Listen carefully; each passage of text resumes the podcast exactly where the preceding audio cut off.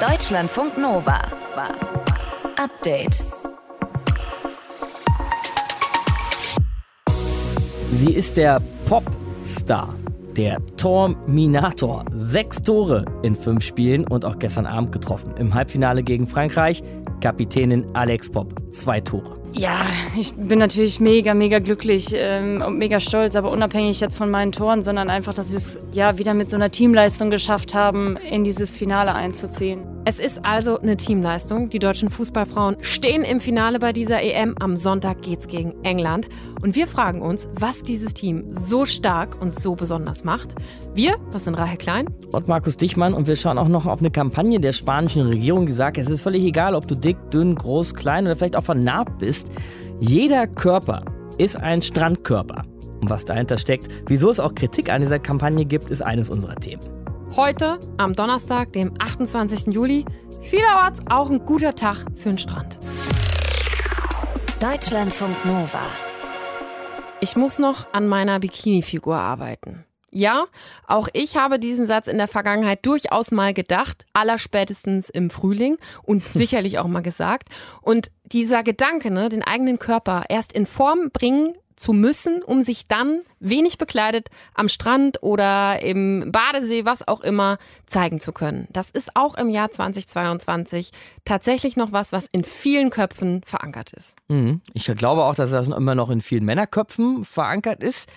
Wobei, wenn man da so Richtung Deadboard unterwegs ist, sag ich mal, Wohlstandsbäuchlein oder so, dass das am, ist am Strand, glaube ich, irgendwie komplett akzeptiert. Ne? Da schämt sich kein Mann unbedingt. Vielleicht doch, aber man hat jedenfalls kein Problem, einfach auch da mal so mit seinem Deadboard abzuhängen. In Spanien hat sich das Ministerium für Gleichstellung jetzt eine Kampagne überlegt, allerdings nur für Frauen und deren Beachbodies. Und die Message ist, alle Körper sind Strandkörper. Sprechen wir jetzt drüber mit unserer Spanien-Korrespondentin Franka Wels. Hallo Franka.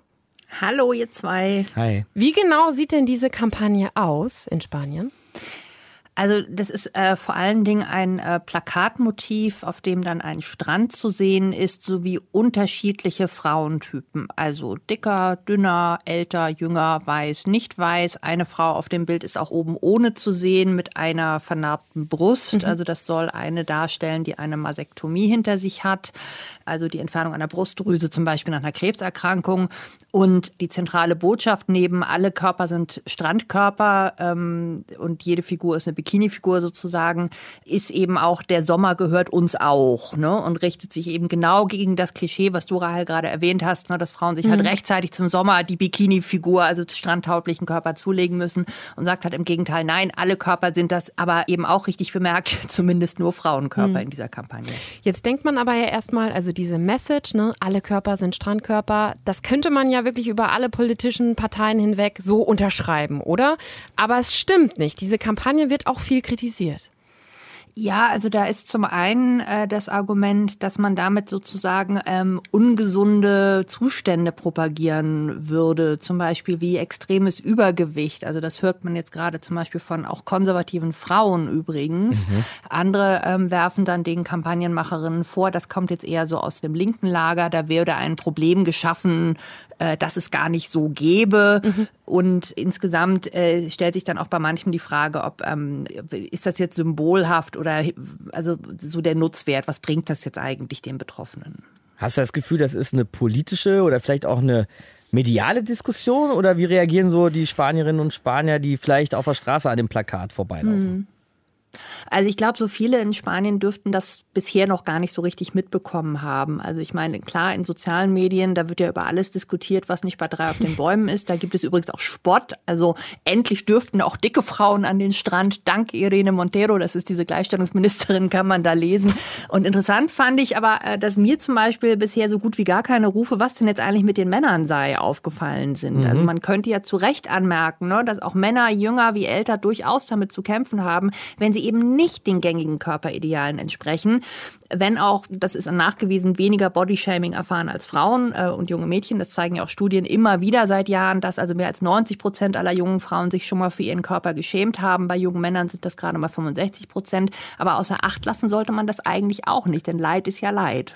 Ja, das meine ich gerade, ne? Der Dadboard ist irgendwo akzeptiert, aber 65 Prozent aller jungen Männer, die sich da schon mal gebodyshamed gefühlt haben, ist ja auch eine relevante Zahl, wie du sagst. Kann man ja nicht außer Acht lassen. Nee, eben, ganz genau. Und der Dadboard ist ja auch vor allen Dingen akzeptiert, weil er ja mit einer gewissen Affluenz verbunden wird. Mhm. Das heißt, der kann man sich leisten, um es mal ein bisschen zynisch zu mhm. formulieren. Nee, hast du aber recht. Naja. Die Gleichstellungsministerin, die spanische, hast du ja schon angesprochen, ist ja insgesamt, glaube ich, recht offensiv unterwegs. Hatte jetzt auch den Vorschlag ins Spiel gebracht, der ja interessant ist, extra Krankengeld bei Regelschmerzen zu zahlen. Wie nimmst du die Frau so wahr in der politischen Landschaft? Ja, also sie ist schon sehr engagiert äh, und auch eine, die dieses Bekenntnis der Regierung unter Ministerpräsident Sanchez von der Sozialistischen Partei zu wirklich mehr Gleichstellung und auch mehr Schutz von Frauen gegenüber Diskriminierung und auch sexualisierter Gewalt, also das durchaus ernst zu nehmen zu scheint und dabei eben Stichwort Krankentage für Frauen mit starken Regelschmerzen auch nicht davor zurückschreckt, sich im Kabinett mit eigenen Kolleginnen anzulegen. Also deswegen hat es zum Beispiel mhm. mit der Wirtschaftsministerin Nadja Calvino ordentlich gekracht die gesagt hat, sie würde halt nichts, keiner Maßnahme zustimmen, die im Grunde Frauen stigmatisieren würde. Also da prallen auch so ein bisschen unterschiedliche Ideen von Feminismus aufeinander. Und das ist eigentlich das Interessante, denn manchmal, wenn ich mir so angucke, was Montero macht, dann kommt mir das ein bisschen vor wie ein bisschen sehr reine Lehre, so es könnte auch direkt aus dem feministischen AK der, dem, einer Uni eurer Wahl kommen. Und da frage ich mich da manchmal, also ob das eigentlich so der komplizierten Gesellschaftsform oder den komplizierten Gesellschaften, die wir momentan haben, inzwischen eigentlich doch angemessen ist oder ob man da vielleicht noch mal ein bisschen anders vorgehen könnte. Aber nur so als Idee. In Spanien wirbt eine Kampagne des Gleichstellungsministeriums dafür, dass jeder Frauenkörper ein Strandkörper ist, egal wie er aussieht. Und die Kampagne wird aber auch kritisiert. Zusammengefasst hat das für uns unsere Korrespondentin in Spanien, Franka Wels. Danke dir. Und vielleicht müssen wir ganz kurz noch klären, was eigentlich ein Deadbot ist. Markus Dichmann, kannst du uns kurz noch hm. aufklären nochmal? Kräftig würde ich mal sagen. Der Dad, ne? Also bist halt so Fuddy-Style mhm. und äh, hast auch dicke Oberarme, kannst auch ein Kind rumtragen, hast aber auch ein Bierchen jeden Abend vielleicht getrunken und noch ein paar Haare auf der Brust so. So viel dazu. Mhm. Deutschlandfunk Nova. Update. Finale. Oh, Das habe gestern Abend habe ich so ein bisschen enthusiastischer gebracht. Ja, das hoffe ich. Ja, war mega drauf, weil es ein geiles Spiel war. Die deutsche Nationalmannschaft im Halbfinale der Europameisterschaft 2 zu 1 gewonnen gegen Frankreich. Heißt, am Sonntag geht es gegen die Gastgeberinnen gegen England im Finale. So, jetzt kann man nach den Gründen suchen. Alexandra Popp spielt ein Hammer-Turnier. Hatten wir ja auch schon. Du hattest sie hier im Gespräch, rein, ne? Poppy, mhm, absolut. Die Poppy, genau. Aber wenn man nach den Gründen sucht, dann wird nicht immer nur Alexandra Popp genannt, sondern eigentlich immer das ganze Team. Es war eine grandiose Teamleistung von jeder Einzelnen. Ich, ich mag gar, gar keine herausheben, ob das eine Julie Gwynn war, eine Svenny Huth, eine Jule Brandt, eine Lena Oberdorf, eine Poppy. Also ich, ich muss ja jede nennen heute. Ja, sagt die Bundestrainerin Martina Voss-Tecklenburg. Aber wie ist das Team so zusammengewachsen und was zeichnet es aus? Kann uns vielleicht Martina Knief erklären, unsere Sportreporterin ganz nah an der Mannschaft. Martina, das Team sei geil, hat dann Poppy ja selber auch noch gestern gesagt. Was sagst du? Geiles Team? Ja, definitiv. Also ich würde jetzt so ein Wort wie die Poppy vielleicht nicht so ganz benutzen. Ich würde sagen, ein tolles Team. Okay, ja. ja. Äh, die deutschen Fußballerinnen waren immer stark, wenn das Team funktionierte. Das war schon immer so. Aber man kann jetzt nicht in der Vorbereitung in Herzogenaurach sagen, so, was machen wir denn heute? Ach, heute machen wir mal Teamgeist. So funktioniert das ja nicht. Man lebt das. Und Birgit Prinz ist ja Rekordnationalspielerin in Deutschland, mittlerweile Sportpsychologin. Sie ist schon länger jetzt bei der Frauennationalmannschaft dabei. Sie mhm. hat sehr viel investiert, dass es dieses Team gibt in Einzelgesprächen, in Gruppengesprächen. Sie arbeitet auch sehr individuell mit der Bundestrainerin zusammen. Das hat Martina Voss-Tecklenburg schon vor einiger Zeit gesagt. Und dadurch ist einfach dieses Team einer für alle, alle Vereine. Das ist so banal, wie das klingt, so wichtig ist das entstanden. Und das trägt diese deutsche Mannschaft seit dem ersten Spiel durch das Turnier. Man merkt es ja im Spiel, wenn einer einen Fehler macht, rennt die andere hin und bügelt den Fehler aus. Das mache ich ja nicht, wenn ich meine Mitspielerin nicht leiden kann. Auch spannend, dass da Birgit Prinz im Hintergrund wieder am Start ist. Ne? Wahrscheinlich wahrscheinlich die erfolgreichste deutsche Fußballerin, die wir bisher so kannten. Jetzt hast du gerade schon gesagt, die eine rennt hin, wenn die andere in Schwierigkeiten gerät. Ist das, was die Mannschaft auszeichnet? ja, diese Leidenschaft, diese Freude, gemeinsam etwas zu erreichen und auch gemeinsam vielleicht auch mal einen Fehler auszubügeln. Diese Leidenschaft zum Verteidigen, die fängt ja schon bei Alexandra Popp an, was die läuft hier in diesem Turnier, was die die Torfrauen anläuft kam ja dann auch das 2 zu 0 gegen Österreich im Viertelfinale so zustande. Das gibt dann natürlich allen, die hinter ihr stehen, auch so ein bisschen Luft, sich ein bisschen besser zu sortieren. Das hat bei den schnellen Französinnen gestern nicht immer optimal geklappt, aber auch das wurde gemeinsam dann am Ende gewuppt. Und so kannst du nach einer Europameisterschaft von knapp vier Wochen Europameister werden. Du hast jetzt schon äh, gesagt, es werden auch viele Gespräche geführt. Ähm, Bundestrainerin verteilt viele Komplimente, aber gab es noch extra Teambuilding-Maßnahmen, damit das wirklich alles so ineinander greift? Ja, da gibt es natürlich Maßnahmen. Da wird mal gemeinsam gekocht, da werden Unternehmungen gemacht. Da wird aber auch freie Zeit gelassen, um zu gucken, mit welcher möchte ich heute Techball. Ich musste ja erst mal nachgucken, was das überhaupt ist. So eine halbrunde Tischtennis, äh, wie so eine Tischtennisplatte, da wird mit einem Fußball drauf gespielt. Das machen die Spielerinnen sehr gerne. Dann wird eine Bootstour angeboten. Es war unendlich heiß, der heißeste Tag in London seit Wetteraufzeichnung. Da sind eben nur fünf dabei und die anderen bleiben im Hotel. Auch das ist für mich Teamgeist. Und wir spüren das auch, wenn wir mal mal zu Pressekonferenzen fahren oder die Möglichkeit haben, Interviews zu führen, dass da einfach so eine Freude dabei ist, auch uns mal zu sagen, ja, wir machen das, wir, wir freuen uns daran, dass wir hier gemeinsam in England sind. Sonntag Finale, Deutschland, England, Traumfinale muss man sagen. Wie bereitet sich die Mannschaft jetzt darauf vor? Die ist gerade in ihr UEFA-Endspielhotel, sperriges Wort, aber wunderschöne Anlage eingezogen. Die Kollegen, die dort auf die Interviews warten, haben gerade geschrieben, der Bus rollt ein. Das ist nochmal so ein kleiner Wechsel, der ist vorgeschrieben, dass der schon heute stattfindet. Und am Matchday minus zwei, also schon morgen, Sonntag ist ja das Finale, kommt die deutsche Mannschaft in ihren Rhythmus rein. Nochmal kurz und knackig trainieren, ungefähr eine Stunde, Analysen. Da gibt es einen Team-Chat, da bekommt man die Sachen reingestellt, die den Gegner betreffen oder auch die die eigene Mannschaft kann sich jeder auf ihrem Zimmer alleine anschauen und dann äh, Teambesprechung, Abschlusstraining. Das geht zu seinem gewohnten Rhythmus, ja. Und dann am Sonntag Finale. Und 7 zu 1 das Endergebnis für Deutschland. Boah, wäre ich jetzt nicht so dabei. 2009 traf man sich schon mal im Finale einer EM. Da gewann Deutschland 5 zu 2. Birgit Prinz übrigens damals Na. noch unter den Torschützen. Wäre mir jetzt auch ein bisschen hoch. So schlecht sind die Engländerinnen nicht. Es sind einfach die beiden besten Mannschaften dieses Turniers im Finale. Das ist Fakt und deswegen wird es hoffentlich auch ein tolles Finale. Martina Knief. Für uns ganz nah an der deutschen Mannschaft bei der Europameisterschaft in England. Danke dir fürs Gespräch, Martina. Deutschlandfunk Nova. Update. Und ein kleiner Hinweis jetzt vorab, wir sprechen jetzt hier über einen Mord. Wir sprechen nämlich über den Mord am CDU-Politiker Walter Lübcke. Er war Regierungspräsident in Kassel und ergriff auch immer wieder das Wort, Geflüchtete in Deutschland aufzunehmen, war der großer Fürsprecher. Und am 1. Juni 2019, spät abends, als er auf seiner Terrasse saß, wurde er aus nächster Nähe mit einem Kopfschuss getötet. Und verurteilt wurde danach Stefan Ernst, ein Rechtsextremist. Und jetzt ist der Fall aber nochmal vor Gericht, denn möglicherweise muss das Urteil nochmal neu gesprochen werden. Infos hat Ann-Kathrin Horn aus den Deutschlandfunk Nova Nachrichten. Warum, Ann-Kathrin? Ja, alle Seiten hatten nach dem ersten Urteil beantragt, dass das Urteil nochmal geprüft werden soll, weil möglicherweise vom Gericht, das war damals das Oberlandesgericht Frankfurt, juristische Fehler gemacht wurden. Also das wird geprüft. Stefan Ernst, der verurteilte Mörder, will zum Beispiel erreichen, dass er nach seiner lebenslangen Haft nicht möglicherweise noch in Sicherungsverwahrung muss. Und die Familie von Walter Lübcke und die Bundesanwaltschaft, die wollen, dass vor Gericht nochmal genauer geklärt wird, wie die Mordnacht abgelaufen ist und welche Rolle ein zweiter zweiter Mann dabei gespielt hat, ein Freund von Stefan Ernst.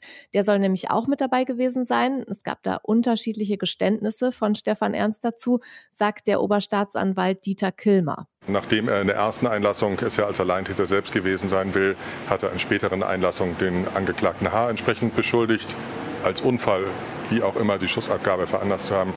Ja, und das Frankfurter Oberlandesgericht hatte aber gesagt, wir können diesem zweiten Mann nichts nachweisen. Weder, dass er dabei war, noch, dass er den Täter zur Tat überredet hat. Und dann gilt im Zweifel für den Angeklagten und er wurde nur zu einer Bewährungsstrafe verurteilt wegen unerlaubten Waffenbesitzes. Wenn es jetzt aber um den Tathergang geht, ich meine, das Gericht hatte damals ja sicher eigentlich schon alle Beweise zur Hand. Also was soll da ein anderes Gericht jetzt noch Neues herausfinden? Ja, in diesem aktuellen Prozess geht es nicht darum, die Mordnacht nochmal aufzurollen, sondern der Bundesgerichtshof, der da jetzt aktiv ist, soll prüfen, ob das Oberlandesgericht Frankfurt die richtigen Schlüsse gezogen hat. Also gibt es wirklich zu wenige Beweise gegen den zweiten Mann oder könnte der vielleicht doch noch angeklagt werden? War es wirklich Mord oder war es vielleicht nur Totschlag? Hat das Gericht eine Möglichkeit ausgelassen, wie man nochmal genauer herausfinden kann, was in der Nacht passiert ist? Wenn du jetzt all diese Fragen aufzählst, Anka, was ist denn noch alles zum Beispiel unklar? Ja, unklar ist zum Beispiel noch, wie eine Hautschuppe des Täters auf das Hemd des Opfers gekommen ist. Also gab es vor dem Schuss einen Streit oder wurde direkt geschossen. Geklärt werden muss jetzt eben, welche Beweise zum ganzen Tathergang und den Verdächtigen vorlagen und ob das erste Gericht, das das Urteil vor anderthalb Jahren gesprochen hat, auch hätte zu anderen Schlüssen kommen können oder müssen. Und falls das so ist, dann könnte der Bundesgerichtshof entweder das Urteil direkt ändern oder sagen, dass das Oberlandesgericht Frankfurt nochmal selbst neu neu urteilen muss. Und wann gibt es da ein Ergebnis? Ja, äh, ungefähr in einem Monat. Also das Urteil soll voraussichtlich am 25. August gesprochen werden. Der Bundesgerichtshof beschäftigt sich nochmal mit dem Mord am ehemaligen Kasseler Regierungspräsidenten Walter Lübcke. Möglicherweise könnte das Urteil nochmal geändert werden. Die Infos hatte Ann-Kathrin Horn aus den Deutschlandfunk Nova Nachrichten. Deutschlandfunk Nova. Update. Ja, Sommer ist es, Rai. Das habe ich auch schon gemerkt, mhm. ja. Und wir müssen nicht heizen. Das ist schön. Aber der Herbst kommt, Winter wird kommen, Winter is coming. Und dann wird es teuer, ja. Dann wird es richtig teuer, denn Energie ist teuer, Gas wird immer teurer. Und die Bundesregierung hat ja auch eine sogenannte Gasumlage beschlossen. Das bedeutet, es wird bald noch teurer. Und wie viel, das haben wir unseren Korrespondenten Marcel Heberlein mal gefragt. Also die Gasrechnung wird teurer, das ist ganz klar. Voraussichtlich ab Ende November, Anfang Dezember wird man die Umlage dann zahlen müssen und auf der Rechnung sehen, einige Cent pro Kilowattstunde. Wie viel genau, das wird noch berechnet. Aber auf einen durchschnittlichen Vier-Personen-Haushalt kommen dadurch möglicherweise pro Jahr so 300 bis 1000 Euro mehr zu. Und wichtig, da obendrauf kommen nochmal die Preissteigerungen, die es eh gibt, je nach Versorger. Das könnte beides zusammen pro Jahr bedeuten, zweieinhalb bis 3000 Euro mehr für einen Vier-Personen-Haushalt. Wenn man zu Hause nicht Gas spart, heißt das natürlich. Gas sparen könnte natürlich helfen und gut möglich, dass auch die Bundesregierung nochmal ein Hilfspaket schnürt. Ja, es klingt jetzt nicht nach den allerbesten Nachrichten und mhm. man kann sich da natürlich auch fragen, warum muss denn diese Gasumlage sein? Marcel hat die Antwort. Naja, Russland liefert ja viel weniger Gas als eigentlich versprochen und das bringt die deutschen Gaseinkäufer, wie zum Beispiel Uniper, in heftige Probleme, weil die müssen Gas auf dem freien Markt nachkaufen und das ist inzwischen sehr teuer. Und sie können diese hohen Preise nur sehr verzögert weitergeben an ihre Kundinnen und Kunden, also zum Beispiel an Stadtwerke und die dann an uns, weil die Verträge länger laufen. Also machen diese großen Gaseinkäufer aktuell Verluste. Und damit die nicht pleite gehen, Dafür ist jetzt diese Umlage da, um deren Verluste zu einem großen Teil auszugleichen. Mhm, nachvollziehbar, wird aber natürlich wehtun. Zweieinhalbtausend Euro so im Jahr mehr, hat Marcel ja gerade gesagt, sind denkbar. Und deshalb ist auch über Alternativen nachgedacht worden in der Regierung. Aber angeblich sei die Gasumlage schon die fairste Methode. Das Ding an der Umlage ist ja, sie ist für alle gleich pro Kilowattstunde. Die Alternative wäre gewesen, dass jeder Versorger selbst entscheiden kann, wie viel er da nimmt, um die Verluste auszugleichen. Da hätte dann der eine Kunde weniger Aufschlag zahlen müssen, wenn der eigene Versorger zum Beispiel aus Norwegen sein Gas bezieht oder mehr zahlen müssen, wenn sein Gas normalerweise eben aus Russland kam. Aber mit der Umlage werden die Kosten jetzt eben auf alle Kundinnen und Kunden gleich verteilt. Marcel Heberlein war das mit Infos zur Gasumlage die auch nochmal ein zusätzlicher Anreiz ist, Gas zu sparen, damit es vielleicht doch nicht ganz so teuer wird. Die 5-Minuten-Dusche. So. Deutschlandfunk Nova. Update. Der alten Oma über die Straße helfen? 10 Pluspunkte. Über die rote Ampel gehen? 10 Minuspunkte. Und der Mojito gibt auch nochmal 5 Minuspunkte. Könnt ihr aber wieder ausgleichen mit Joggen, gibt 5 Pluspunkte. Was klingt wie irgendwie ein weirder Plot aus irgendeinem dystopischen Cypher-Streifen oder so, ist in manchen Ländern Realität, ja zum Beispiel in China. Da gibt es in vielen Städten ja dieses sogenannte Sozialkreditsystem und wer da einen schlechten Score hat, weil er eben zu oft getrunken hat oder was, der muss dann zum Beispiel länger auf einen Termin beim Arzt warten. So, eine neue Studie des Max-Planck-Instituts hat jetzt ergeben, 20 Prozent der Deutschen fänden das auch nicht schlecht. Also jeder Fünfte fände das gut, wenn es sowas in Deutschland geben würde. Aber wäre das überhaupt hierzulande denkbar? Deutschlandfunk Nova-Reporter Jan Dahmann hat sich gefragt, wie realistisch das wäre. Zugegeben, es gibt Tage, an denen bleibe ich bis spät in die Nacht wach. Und dann gucke ich die ganze neue Staffel meiner Lieblingsserie. Über Rot bin ich auch schon mal gegangen und geblitzt wurde ich auch schon mal. Auf der anderen Seite hebe ich manchmal Müll vom Boden auf, besuche meine Eltern regelmäßig und ich prügel mich nie. Ob ich dadurch jetzt ein guter oder ein schlechter Mensch bin? Keine Ahnung. Auf der Punkteskala in manchen chinesischen Städten wäre ich damit wahrscheinlich ungefähr bei plus minus null. Denn so funktioniert das Sozialkreditsystem. Wer gegen Gesetze und Vorschriften verstößt, dem werden Punkte abgezogen. Belohnt wird, wer sich ehrenamtlich engagiert, sich sportlich fit hält oder emissionsarme Verkehrsmittel nutzt. Doch was genau erhoben wird und wie genau Bewertungen berechnet werden, bleibt oft im Dunkeln. So ein System wäre bei uns unvorstellbar. Oder?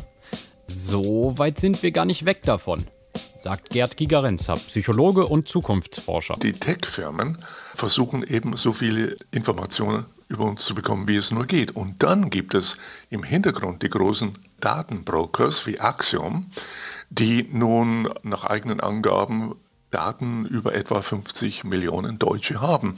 Und zwar bis zu 3000 Datenpunkten pro Person.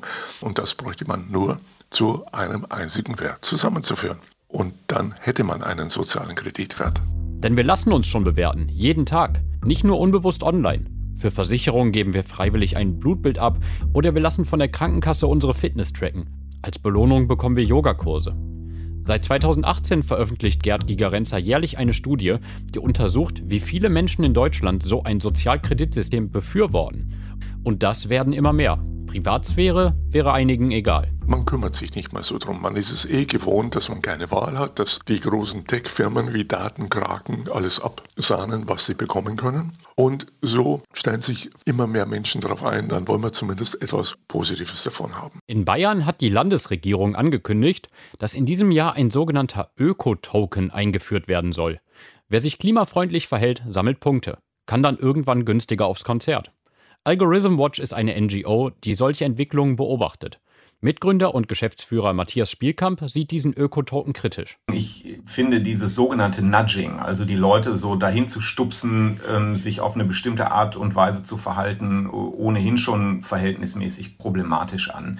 Aber wenn es dann tatsächlich von der Regierung ausgeht, dann ist das nochmal eine Stufe schärfer. Im Moment würde ich auf jeden Fall sagen, das wäre abzulehnen. Also wir sollten sowas nicht machen, weil das eben Tür und Tor öffnet für eine solche Diskussion. Wir wollen diese Verhaltenssteuerung einfach nicht. Der Staat könne dann zu viel Einfluss haben, meint Spielkamp. Und dann ist da ja auch noch die Sache mit dem Datenschutz. Deshalb glaubt er, dass sich so etwas in den nächsten Jahren nicht durchsetzen wird. Ich bin im Moment eigentlich ziemlich optimistisch, dass das nicht passiert, weil der Widerstand dagegen im Moment sehr, sehr groß wäre. Aber gerade solche Beispiele wie Krankenversicherung zeigen doch, dass Menschen bereit sind, sich in so ein System bereitwillig auch reinzugeben. Fazit, wir sind in Deutschland noch sehr weit weg von einem öffentlichen Punktesystem, in dem unser Social Score darüber entscheidet, ob wir einen Job bekommen oder eben nicht. Obwohl mich echt interessieren würde, gibt es für diesen Beitrag dann Plus- oder Minuspunkte? Deutschlandfunk Nova. Update. Immer Montag bis Freitag auf deutschlandfunknova.de und überall, wo es Podcasts gibt. Deutschlandfunk Nova.